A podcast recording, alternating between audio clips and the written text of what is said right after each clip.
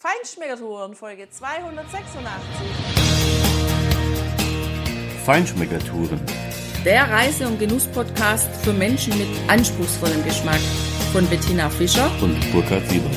Hier lernst du außergewöhnliche Food- und Feinkostadressen, Weine und Restaurants kennen. Begleite uns und lass dich von kulinarischen Highlights inspirieren. Hi, hallo und schön, dass du wieder bei uns bist. In dieser Episode hörst du, was die Hotelkette Paradores in Spanien ist, in welchen Gebäuden du wohnen kannst und wie wir aktuell in einem Parador in Tordesillas wohnen, wie uns das gefällt, wie das Gebäude aufgemacht ist, was du erwarten kannst und natürlich auch, was die Küche des Hauses zu bieten hat, denn wir haben in diesem Restaurant gegessen und was wir gegessen haben und wie uns das geschmeckt hat, das hörst du ganz am Ende, weil wir haben das wie immer in einer Live-Verkostung für dich aufgenommen. Aber jetzt erstmal, warum wohnen wir eigentlich in einem Parador? Das ist ganz einfach erklärt. Als wir 2018 unsere mega geniale Baskenland-Tour gemacht haben, da sind wir durch Hondarribia geschlendert und als wir in die Oberstadt von Hondarribia gekommen sind, sind wir auf einen ganz großen Platz gekommen. Und da stand ein uraltes Gebäude, also eine Burg eine ehemalige Burg. Und die war erstens sehr imposant und zweitens hatte die Bettina an diesem Mittag einfach ein kleines Dürstchen und auch ein Hüngerchen. Und dann habe ich gedacht, hm, an der Seitentreppe, ich gehe da einfach mal lang und gehe da mal hoch und guck mal, ob man überhaupt hochkommt an der Außentreppe und was da oben so ist. Ja, gedacht, getan. Und als ich da oben ankam, dann wusste ich genau, das ist jetzt mein Platz. Da will ich sitzen, da möchte ich eine Rosé im Glas haben und einfach das Leben genießen. Und deswegen habe ich da erstmal noch meinen Burkhardt geguckt, dass der auch mitsitzen kann. Das ist ja wohl klar. Und der war total überwältigt. Also wir saßen auf einer Außenterrasse, die viele, viele Meter über dem Boden war, mit Blick auf den Garten des Parador und mit Blick auf das Kantabrische Meer, auf einen Teil der Stadt, auf die gegenüberliegende französische Partnerstadt sozusagen, Hendaye heißt die, und ab und an auf ein Flugzeug, das gefühlt zehn Meter über unseren Köpfen vom Kantabrischen Meer da reingeflogen ist. Und wir waren jedes Mal froh, dass die Hausdächer nicht abrasiert wurden. das stimmt. Aber wir saßen ganz gechillt auf dieser Terrasse mit einem genialen Rosé im Glas. Und nachdem du gerne auf die Bilder für den Blog, für diesen Podcast geschaut hast, schau mal, 2018 haben wir diese Reise gemacht und also dieses Bild werde ich nie vergessen. Dieser tief dunkelrote Rosé, der übrigens super geschmeckt hat, vor dem Hintergrund dieses tief dunkelblauen Meeres und dem schönen hellblauen Himmel. Ja, und nachdem wir auf der Terrasse saßen und eben Rosé getrunken haben, da musste ich eben auch mal zur Toilette. Ich wusste ja bis dahin noch gar nicht eigentlich so richtig, wo wir da saßen. Und da bin ich in dieses Gebäude reingegangen und da war ich total geflasht. Da hingen die Wandbilder, die Ritterrüstungen und ja, die Fahnen, die Flaggen von der damaligen Zeit und das war alles so, so stilvoll. Und das hat mir so gefallen und da habe ich zu Burkhard gesagt, wenn wir die nächste Tour in Spanien planen, dann möchte ich in den Paradores wohnen. Und deshalb sind wir jetzt hier in Tordesillas im Parador. Genau. Und die Paradores de Turismo de España, das ist eine Kette, eine tatsächliche Kette im Staatseigentum befindet sich die. Das sind jetzt circa 90 Hotels, 90 Häuser, die die Gesellschaft besitzt. In der Regel sind es sehr komfortable und stilvolle drei bis fünf Sterne Hotels mit äh, oft auch einer historischen Bausubstanz einfach. Und diese Paradores befinden sich auch meist in historisch bedeutsamen Orten. Ich weiß jetzt nicht, ob Ondarribia da dazugehört. Irgendwie mit Sicherheit schon, weil es war eine Grenzstadt und diese Festung war ja auch durchaus sehr amtlich. Wir werden dir in unserer Kastilien-Rundreise mit sieben Städten noch weitere Paradores vorstellen können. Heute ist der erste dran, nämlich der hier in Tordesillas. Interessant ist das Konzept dieser Paradores. Die Wurzel liegt im Jahr 1910 und die tatsächliche Gründung dann dieser Gesellschaft, nachdem sie 1926 den ersten Parador gebaut haben, war dann 1928 und wurde dann entsprechend in den 60er, 70er mit dem Aufkommen des Tourismus natürlich entsprechend ausgebaut. Der Parador in Tordesillas, in dem wir uns jetzt befinden und den wir in dieser Podcast-Folge vorstellen, der befindet sich quasi gegenüber der Stadt auf der anderen Seite des Flusses. Und dieser Fluss ist tatsächlich der Duero, der zum einen namensgebend ist für eines dieser schönen Rotweingebiete und der Richtung Westen auch bis nach Portugal und dann auch in den Atlantik reinfließt. Dieser Parador ist tatsächlich ein alter Landsitz, ein herrschaftliches Landhaus. Das ist gelegen inmitten eines ganz üppigen Pinienhains, also eine sehr große Anlage auch befindet sich direkt an einer Landstraße. Die Architektur und die Inneneinrichtung hier dieses Hauses, die ist vor allem vom kastilischen Stil geprägt. Was das bedeutet, das heißt zum Beispiel, dass ja doch dunkle Holzmöbel einfach vorherrschend sind. Wir haben hier in unserem Zimmer einen ich denke, Martina, der ist nur aus der Gründerzeit, einen Parkettboden, der wirklich sehr interessant verlegt ist in mit kleinen Stücken. Äh, sieht fast aus wie, naja, Bodenfliesen. Alles aus Holz gearbeitet, auch mit schon ein paar Dellen da drin. Wir haben ein Bett, an dessen Kopfende quasi so ein kleiner Himmel da oben drüber ist, aus Stoff, aus Vorhangstoff, mit, naja, was sind das, Paisley-Muster oder sowas ähnliches. Naja, auf jeden Fall ist es ganz schwerer Samtstoff wenn ich da drin liege, da fühle ich mich so in der Ritterzeit, so nach dem Motto, gib mir eine kleine Glocke und ich klingel und sag, man bringe mir bitte.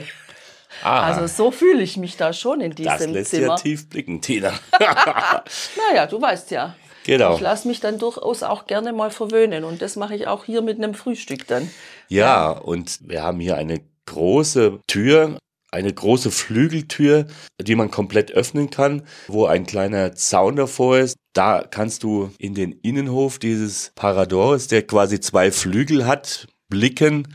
Da stehen große Pinien und ein paar kleinere Palmen drin und es ist ein Rasen unten dran. Auf der gegenüberliegenden Seite befindet sich eben der zweite Flügel des Hauses, wo die Zimmer drin sind und naja, also im Bad hast du weiße Marmorfliesen, schwere weiße Marmorfliesen an den Wänden und du hast Natürlich weitere dunkle, schwere Holzmöbel mit schön gestalteten, fein ziselierten Griffen, aber eben auch moderne Technik, die einfach in ein Vier-Sterne-Haus, und das ist hier eines, reingehört. Natürlich ein, Kühlschrank auf dem Zimmer und ein Fernseher an der Wand, ein Tresor im tatsächlich neu eingebauten Einbauschrank und auch eine Klimaanlage, die auch funktioniert. Ja, jedenfalls ist es aber doch so, dass man sich wirklich in Altkastilien zurückversetzt fühlt, wenn man dieses Haus betritt, weil durch diesen schweren dunklen Holztüren, die teilweise sehr, sehr kunstvoll gearbeitet sind. Also schon die Eingangstür ist so gearbeitet und dann auch wieder die Restauranttür und die Tür in die Bar eben auch. Das versetzt einen in eine andere Zeit und das ist mal auch ein sehr schönes Erlebnis. Also es gibt direkt gegenüber von der Rezeption auch noch einen großen Saal, der auch mit uralten Möbeln bestückt. Das sind Sofas, die mit Polstern überzogen sind. Das kann man im Grunde heute nur noch in antiken Läden kaufen und auch hier im Zimmer beispielsweise, wenn ich auf diesen alten Holzstuhl, der gedrechselte Elemente hat, blicke, ja, da ist die Lehne, die ist gedrechselt und da sind auch wieder diese Rundbögen, die man hier überall durch diesen maurischen Stil dann auch findet. Ja, das ist ein schönes Erlebnis. Es ist ein anderes Erlebnis, hier zu wohnen. Und interessanterweise ist es aber trotzdem so, obwohl das ja wirklich eine uralte Bausubstanz ist, also es ist nicht so, dass man dann sagen würde, ja, das, das riecht jetzt irgendwie modrig oder so, gar nicht. Und dann das Personal hier ist wie überall, was wir bisher erlebt haben, unglaublich freundlich und zuvorkommend. Und hier zum Beispiel haben wir gesehen, dass ganz viele Engländer hier absteigen von der Insel Großbritannien und deshalb das Personal auch sehr gutes Englisch spricht Spanisch sowieso, mit Italienisch kommst du immer durch. Ja, also das passt sehr, sehr gut. Ja, und das Haus bietet auch komplette Wellness-Einrichtungen von türkischen Bädern über Massagen, die du hier buchen kannst. Es gibt auch einen, naja gut, der Innenpool ist tatsächlich eher etwas klein gehalten und auch nicht sehr tief, also maximal einen Meter. Dafür hat er den Vorteil, dass er ein bisschen wärmer ist als der Außenpool, der zwar in der Dimension richtig groß ist. Ich also bin im Glück mit diesem Außenpool, weil da kann man richtige Bahnen schwimmen. Der ist total genial. Ich liebe ihn. Auch wenn er nur aktuell 24 Grad hat. deshalb kann ich nicht sagen, ob ich ihn lieben würde, weil in ein so kaltes Wasser gehe ich nicht rein. Ah, und da arbeitet auch so ein netter junger Mann, der ist so süß, der ist so hilfsbereit. Ja, der freut sich auf jeden Gast und bringt sofort die Liege und stellt dir die Liege dahin, wo du sie haben möchtest. Und dann kriegst du da auch die Badehandtücher bei ihm, die du dann da auch wieder abgeben kannst. Und auf jeden Fall kriegst du erstmal eine Dusche verpasst, bevor du in diesen Außenpool gehst, weil da ist die Technik sehr modern. Da ist eine Dusche direkt vor dem Eingang und du kannst auch nur da durchgehen, weil ansonsten ist dieser Pool eingezäunt und da ist eine Infrarotschranke und du müsstest dann schon schnell durchspringen, dann kannst du es vielleicht schaffen. Aber da geht direkt oben mit drei Düsen, kommt das eiskalte Wasser da runter. Ah, Das ist schon ein bisschen gewöhnungsbedürftig bei den Temperaturen. Dafür ist das Eintauchen in den Pool etwas wärmer. Da hat übrigens ein etwas älterer Herr, der offensichtlich auch aus Großbritannien kam, weil er hat ein sehr gutes Oxford-Englisch mit seiner Frau gesprochen. Der ist da durchgegangen, als ich auf dich gewartet habe. Ich lag ja in der Sonne und habe ein wenig gelesen, das war warm genug. Der ist dann da durchgegangen und man sagt ja immer, die Engländer halten das völlig aus mit der Kälte und so weiter. Der hat auch ziemlich aufgeschrien, als diese Automatikdusche anfing. Das war witzig. Also die Technik funktioniert. Ansonsten, ja, musst du einfach es auch nett finden, wenn, naja, sag ich mal, gewisse Elemente auch ein bisschen abgewohnt sind. Also du merkst halt hier zum einen an den Böden oder an den Türen gewisse Gebrauchsspuren. Da bröckelt auch mal ein Stück Putz irgendwo ab. Das bringt die Antike so mit sich. Man nennt es Patina, genau. Aha. Aber ehrlich gesagt, Tina, ich finde, das macht halt auch einfach das Ambiente aus und die Atmosphäre. Dieses Haus hat eine Geschichte, das hat schon gelebt und es ist was anderes als diese gelackten, hypermodern designten, völlig kalt designten Hotels, die es gibt. Und insofern finde ich das wirklich ganz angenehm. Das Frühstück, naja, es ist ordentlich, es gibt ein ganz gutes Angebot. Das finde ich sehr ordentlich, zumal man hier auch noch von einer extra Karte bestellen kann.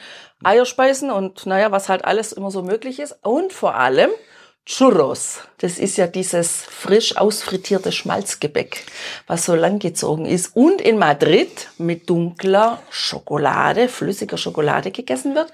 Und das haben wir uns heute mal bestellt. Ja, und außerdem gibt's hier richtig gebrühten Kaffee in einem schönen, schweren, silbernen Kännchen. Das kriegst du an den Tisch gebracht. Das gibt's normal nur auf der Terrasse. Kännchen nur auf der Terrasse. Genau. Gut, heutzutage gibt's manchmal auf der Terrasse nicht mal Kännchen, weil zu wenig Leute in der Gastronomie arbeiten wollen. Aber in diesem Fall läuft das, das finde ich total genial. Mir ist ein gebrühter Kaffee lieber als einer aus dem Vollautomat oder aus ganz schrecklichen Automaten. Und insofern finde ich, hast du völlig recht, das ist ein sehr ordentliches Angebot. Und wie uns das Abendessen in diesem Restaurant, wo auch das Frühstück serviert wird, wie es uns geschmeckt hat, wie unsere erste Begegnung mit einem Roten aus dem Gebiet Toro verlief, das hörst du jetzt. Das Restaurant ist wie das ganze Haus sehr antik, mit sehr schweren Möbeln, mit sehr schweren Türen, also aus Holz, aus wirklich massivem Holz. Und so genau betrittst du auch dieses Restaurant durch eine massiv schwere, dunkle Holztüre und dann kommst du in einen Raum, der auf dem Boden orange-rustbraune Marmorfliesen hat. Dann stehen hier Tische, viereckig und rund. Die haben schwere Tischdecken als Bezug. Das sind so Olivenblätter, also von Zweigen von Oliven. Die Stühle sind auch wieder im schweren, dunklen Holz. Die Wände in einem dunklen Olivgrün und die Türen und die Fenster, die nach draußen auf die Terrasse führen, die sind mal locker vier Meter hoch. Und obwohl die so hoch sind, hängen schwere Vorhänge in genau dem gleichen Muster wie die Tischdecken dran. Und an dem einen Ende, das ich jetzt gerade sehe, da hängt ein riesiger Wandvorhang, wo aus der Ritterszeit eine Burg abgebildet ist. Und es sind alte Segelboote mit ja, Menschen in ihren Gewändern zur damaligen Zeit abgebildet. Also das ist sehr historisch, das Haus, und auch sehr historisch eingerichtet. Ja, Tina, und nicht zu vergessen, diese wunderschöne, schwere, aus dunkelbraunem Holz gearbeitete Kassettendecke mit so hellroten Quadraten da drin.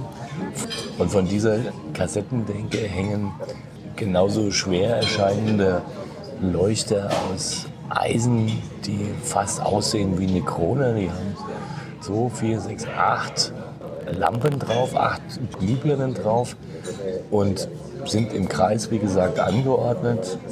Das sieht echt nett aus, gibt dem Raum auch ein schönes Licht.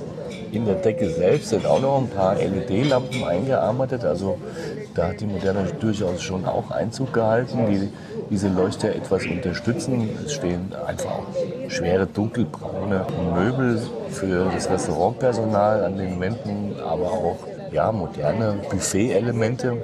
Ja, und serviert wird hier tatsächlich auch mit dem Servierwagen. Das haben wir jetzt schon an den anderen Tischen gesehen.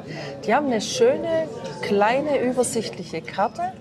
Auf beiden Seiten der Karte oben sind die ersten Gänge und darunter befinden sich dann die zweiten Gänge. Da gibt es Fleisch und Fisch. Wir haben uns heute entschieden für eine Vorspeise, die wir teilen wollen. Wir wollen die hiesigen Wurstwaren und den Käse natürlich probieren. Und bevor wir überhaupt diesen ersten Gang, den wir ja bestellt haben, serviert bekommen haben, wurde uns erstmal Brot gereicht und Olivenöl, ein sehr leckeres Olivenöl, grasgrünes, richtig grasgrünes Olivenöl in ein Schälchen gegossen. Das fand ich auch schon mal sehr schön. Es ist einfach so eine mediterrane Lebensweise, obwohl wir hier doch gar nicht mediterran sind. Aber das ist echt klasse. Und der erste Gang, also der Gruß des Hauses, das war was ganz Überraschendes. So was hatte ich noch nie und das ist was für mich, das recherchiere ich nochmal genau nach, wie das geht. Das ist bestimmt ganz einfach, aber das schmeckt echt total lecker. Also eine kalte Melonensuppe. Die war auf jeden Fall von der Honigmelone, irgendeiner dieser verschiedenen, die es ja da zu kaufen gibt. Also nicht die ganz orange, das nicht, weil das war eher ein Gelb. Und man sah so ein paar grüne Fleckchen da drin in der Suppe und die hat man auch ganz deutlich geschmeckt. Das war ganz klar Basilikum.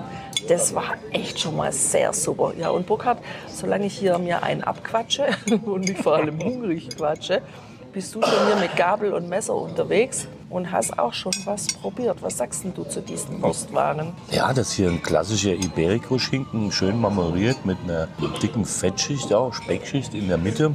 Schmeckt sehr intensiv, ist gut abgelagert. Jetzt haben wir hier noch Salami und eine Chorizo. Ja, dieses Lomo, was wir ja hier kennengelernt haben, das ist quasi Rückensteak, ja, aber eben wie ein Schinken gemacht, also getrocknet. Schmeckt total klasse. Hat eine mhm. schöne Würze, geht mhm. in Richtung Schinken vom Geschmack, ja. aber grenzt sich dann doch wieder ab.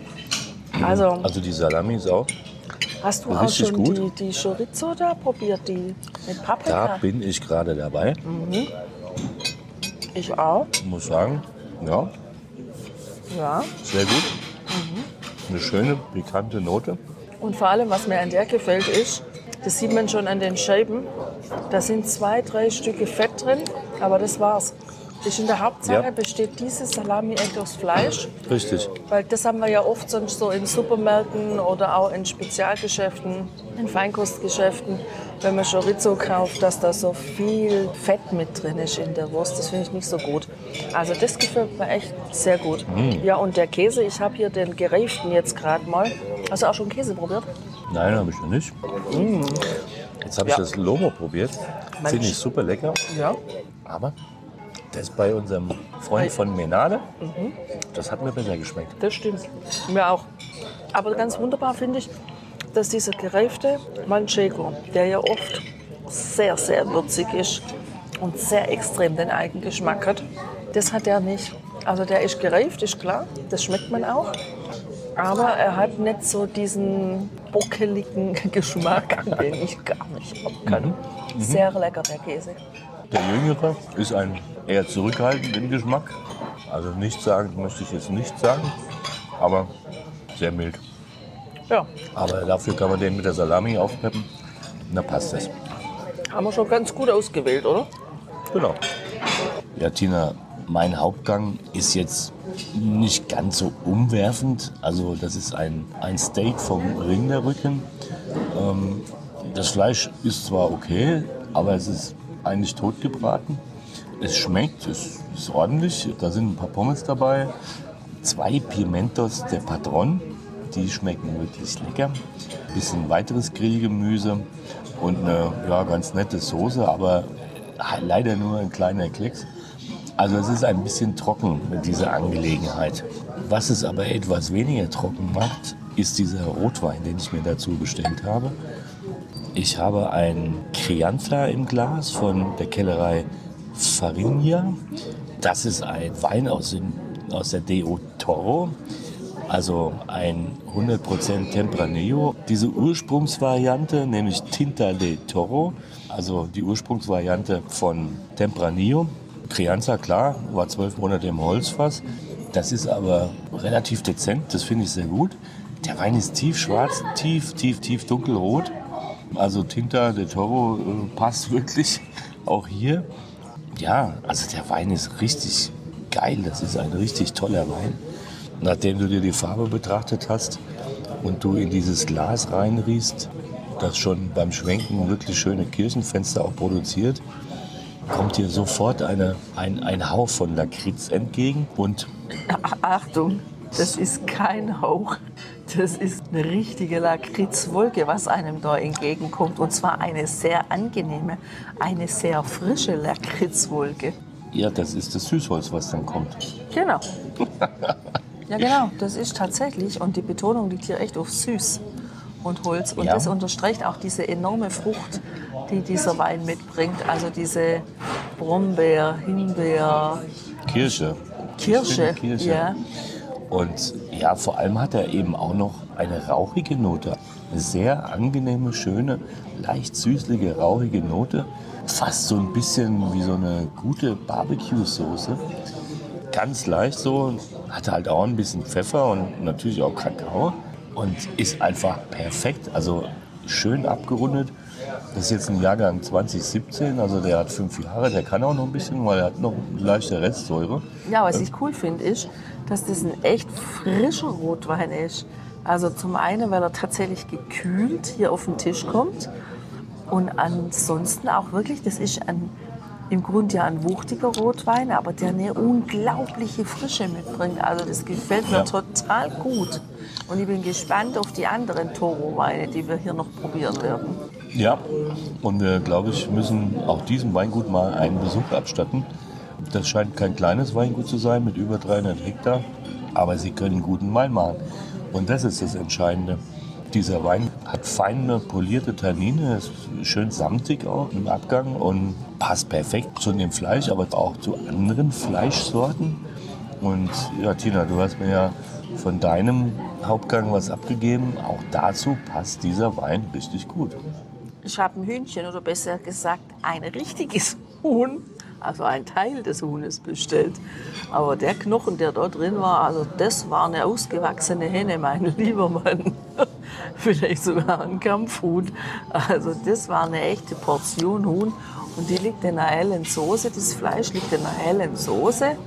Gar nicht fettig, gar nicht wuchtig. Ich hätte erst gedacht, weil das eine schwere Soße, also es hat nach einer schweren Soße ausgesehen, so eher eine Puddingsoße, aber die war überhaupt nicht schwer.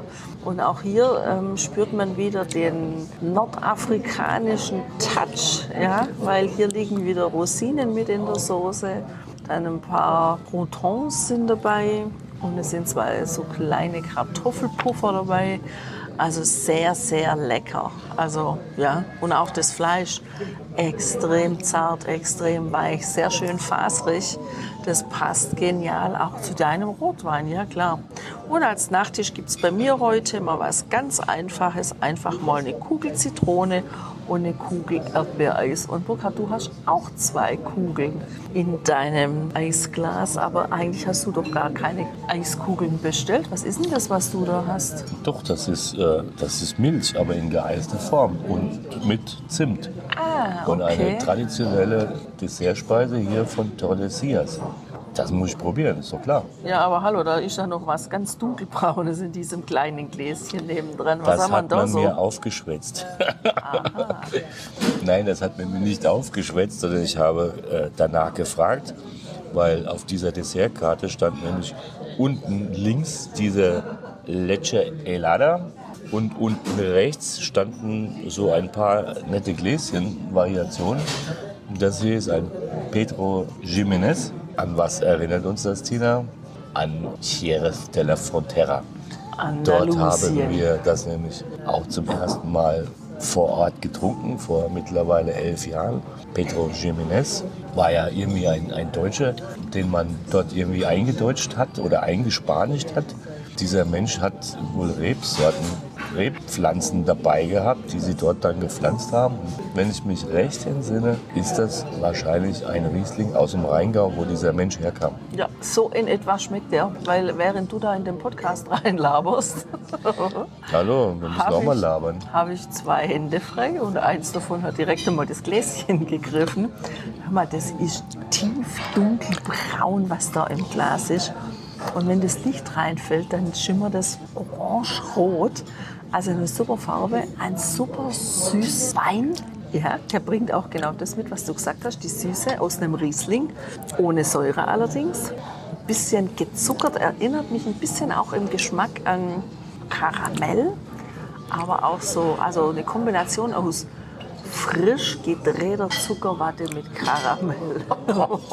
das habe ich hier im Glas. Und ähm, während du hier noch Fotos machst, greife ich doch dann direkt einmal in deine geeiste Milch mit, Sag mal, mit Zimt.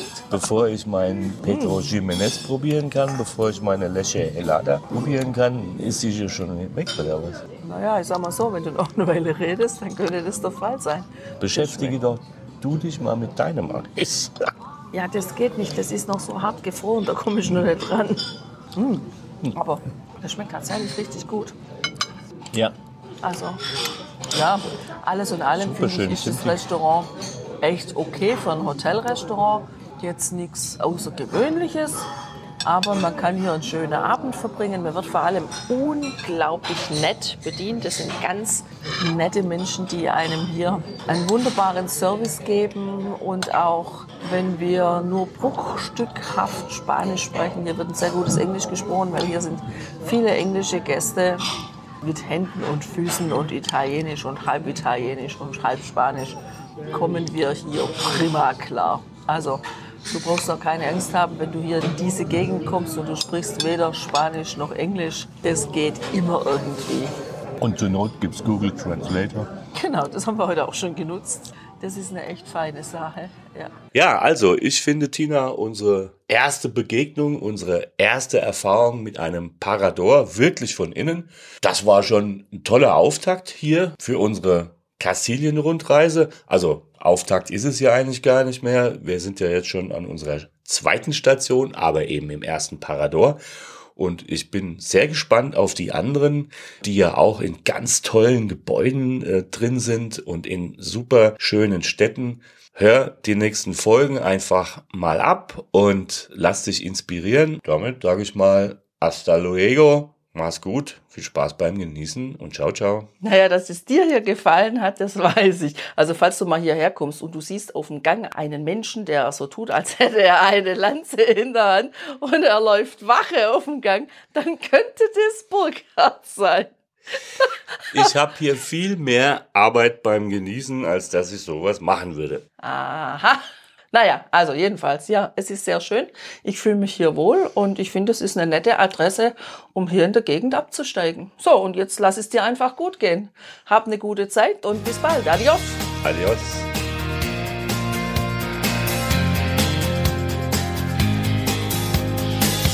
Hier endet dein Genusserlebnis noch lange nicht. Komm rüber auf unsere Homepage feinschmeckertouren.de und schau dir die Bilder zu unserer Show an. Dort findest du auch wertvolle Links zu den heutigen Empfehlungen. Verpass keine Neuigkeiten mehr und trag dich am besten gleich in unseren Newsletter ein. Wir freuen uns auf deine Anregungen für weitere Episoden und einen regen Austausch mit dir. Viel Spaß beim Genießen, denn du weißt ja, Wahrer Reichtum besteht nicht im Besitz, sondern im Genuss. deine Feinschmecker Guides Bettina Und Burkhard.